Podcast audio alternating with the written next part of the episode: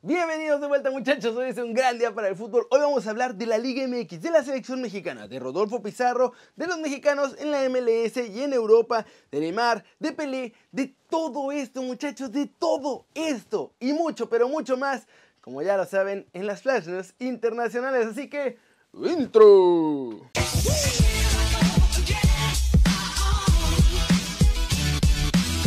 Y arranquemos con la nota One Fútbol del día que es sobre la Liga MX y sus lesionados muchachos, porque hay unos que se pierden ya todo el torneo, otros que van mejorando y otros que ya están listos para volver con todo con sus equipos. En América ya no sienten lo duro muchachos, sino lo tupido porque no paran de recibir malas noticias con respecto a sus jugadores y las lesiones. Ahora fue Nico Benedetti quien se lesionó con su selección en el preolímpico sudamericano. El atacante de las Águilas sufrió una rotura del ligamento cruzado anterior y del menisco externo de su rodilla derecha. Entonces nuestro chavo tuvo que ser intervenido inmediatamente, ya salió bien de la operación y todo, pero se va a perder lo que resta del torneo. Tampoco va a los Olímpicos, pero bueno muchachos, eso es porque Colombia parece que ni clasificar va a lograr. Javier Cortés está de vuelta en los entrenamientos con el Atlético de San Luis luego de haber sufrido un accidente en su coche a media semana.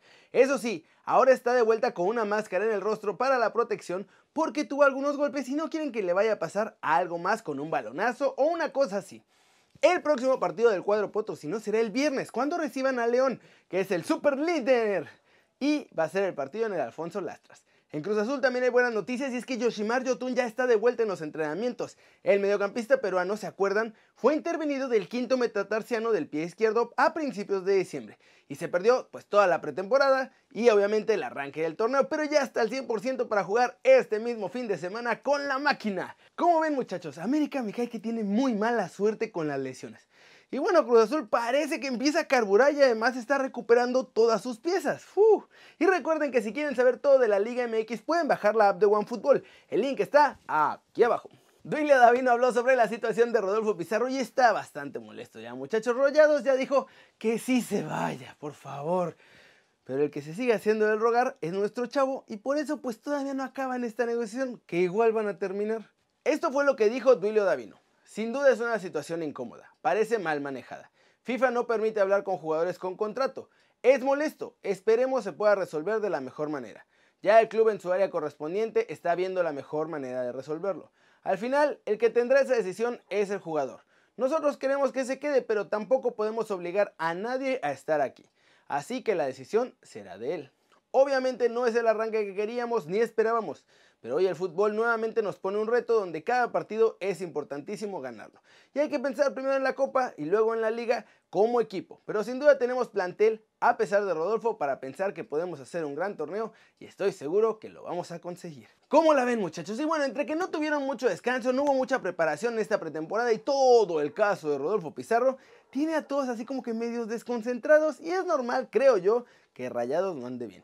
Ahora, la verdadera pregunta es, ¿Creen que Rayados sí va a mejorar pronto ahora que se resuelva ya lo de Pizarro? ¿O será que a pesar de todo les va a costar mucho trabajo este torneo? Y bueno, de Rodo, creo que ya nada más está esperando que le aflojen un poquito más de lana todavía para ya firmar e irse a Miami. Andrés Guardó habló sobre la selección mexicana y lo que hacen los jugadores en las concentraciones del Tri, que obviamente no deberían hacer muchachos y fue un poquito autocrítico con todo lo que pasa y estas llamadas indisciplinas. Miren lo que dijo. Como jugadores no hemos demostrado esa madurez y esa responsabilidad.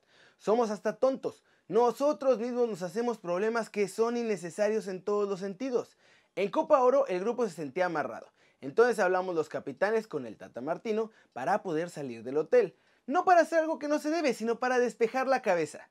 Es verdad que hay que ser un poco más listos, pero después ya pasó y tampoco es para crucificar a nadie. No necesariamente por ir a un lugar así vas a tomar alcohol. El error es que no somos conscientes de lo que representamos en ese momento y nos prestamos a que se haga polémica, a que se dude del profesionalismo, que se dude de la seriedad y de lo que se tiene en la selección.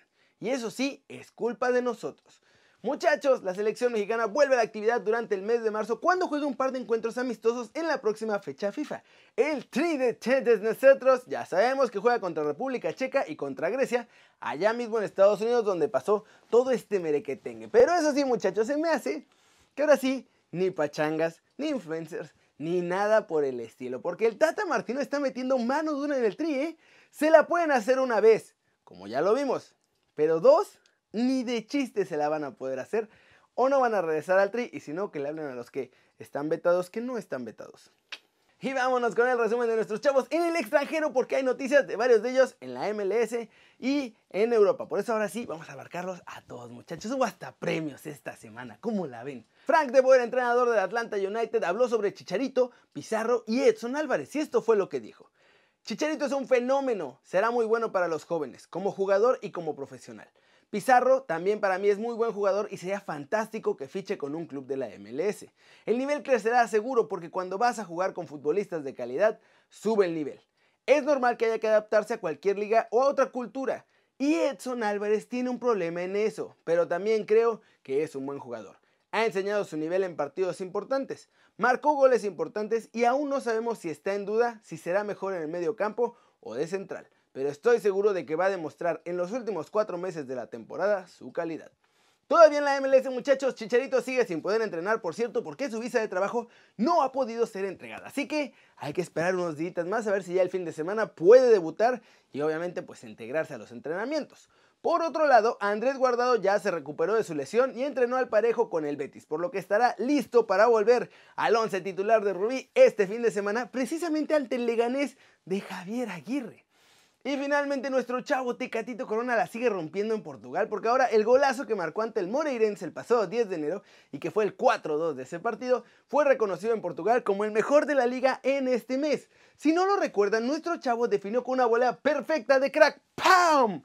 Y venció al rival, al portero Mateus Pacinato, que jugaba precisamente en el Moreirense. Muchachos, golazazazo de nuestro muchacho Tecractito. La cosa sigue medio bien para unos y medio floquita para otros allá en Europa. En la MLC, yo creo que les va a ir bien a todos porque la liga tiene un nivel más bajo. Pero ojo, Tecatito, ¿ustedes creen que ya está listo para irse a un equipo de mayor nivel? ¿O que viendo la experiencia de otros de sus compañeros, quizá deba quedarse mejor en el Porto? Díganme aquí abajo. Flash News, el FC Dallas, muchachos, está aprovechando y va a vender un paquetaxo para que sus fans vayan al Toyota Stadium y vean los partidos contra los equipos de las superestrellas de México que militan en la MLS. Este paquete va a costar desde 45 dólares dependiendo del lugar donde estés e incluye los juegos ante Carlos Vela, Alan Pulido y Javier Chicharito Hernández, o sea, ante el LAFC, el LA Galaxy y el Sporting Kansas City. Edson Arantes de un nacimiento, muchachos, Pelé como todos lo conocemos mucho más comúnmente, sufre una depresión debido a sus problemas de salud y se encuentra encerrado en su casa. Esto lo explicó su hijo Ediño y lo hizo en una entrevista publicada este lunes por Globo Esporte. Sadio Mané regresó a los entrenamientos con el Liverpool de cara a los octavos de final de la Champions League, muchachos, ante el Atlético de Madrid. El africano está listísimo. Recordemos que había estado lesionado desde el 23 de enero. En México están empezando a poner a Luis Fernando Tena fuera de Chivas y colocando candidatos en el banquillo del rebaño, ¿verdad? El primero que está sonando ya es Jorge Sampaoli y dicen que Chivas ya hasta platicó con él y que ya andan viendo ahí que qué onda es cuando. Por lo pronto, la verdad es que Ricardo Peláez decidió respaldar a Tena. Guzmán Dembélé ya se encuentra en Finlandia para afrontar una nueva fase de su recuperación, muchachos.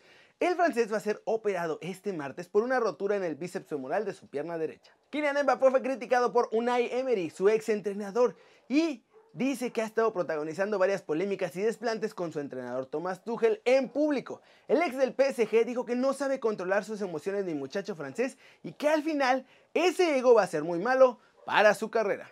Y vamos a terminar con Neymar, muchachos. ¿Se acuerdan de la chava que lo había denunciado por abuso sexual y que al final se vio que todo fue un montaje y que nomás quería sacarle lana y que la chava se inventó un montón de cosas y en los videos donde se veía ella actuando mal salieron a la luz, pero en los que se supone que Neymar hacía cosas malas, ¿se perdieron? Pues bueno, ahora lo va a acusar de otra cosa mucho peor. Nayila Trinidad, que es como se llama esta muchacha que lo denunció en el pasado, ahora lo va a acusar por, según esto, patrocinar una red de prostitución VIP. ¿eh? Según la chava, el delantero del PSG patrocina, o más bien se encarga de pagarle a las chavas para que viajen desde Brasil y hasta Francia y pues puedan echar pasión tranquilamente ahí entre ellos. Esta chica asegura que es explotación lo que hace Neymar. Pero por ahora tiene difícil armar un caso, ya que no existe, para empezar, ninguna otra chava que tenga ninguna queja o denuncia contra el brasileño. No solo eso, también tiene en contra el hecho de que se descubrió que estaba mintiendo y tratando de sacarle la nana de Neymar con la denuncia anterior en la que mágicamente se perdió evidencia y hubo cosas que no pasaron y que al final casi termina saliendo en su contra por todas las mentiras que dijo. ¿Cómo ven chavos? A ver, Neymar no es ningún angelito, ningún futbolista es ningún angelito, pero también ya se nota que esta chava está así, así, así y quiere sacarle billete a Neymar a como dé lugar, ¿eh? Yo creo que no va a parar pronto. ¿Ustedes qué creen que va a pasar ahí? Pues está, está grueso, ¿eh? Está muy grueso. Pero bueno, eso es todo por hoy muchachos. Muchas gracias por ver este video. Ya saben, denle like si les gustó y metan un zambombazo a la manita para arriba. Si ustedes lo desean en este estilo del 2020, denle click a la campanita para que hagan marca personal a los videos que salen aquí cada día muchachos. Yo soy Kerry Ruiz y como siempre es un gran placer muchachos ver sus caras sonrientes y bien informadas. Chau, chau.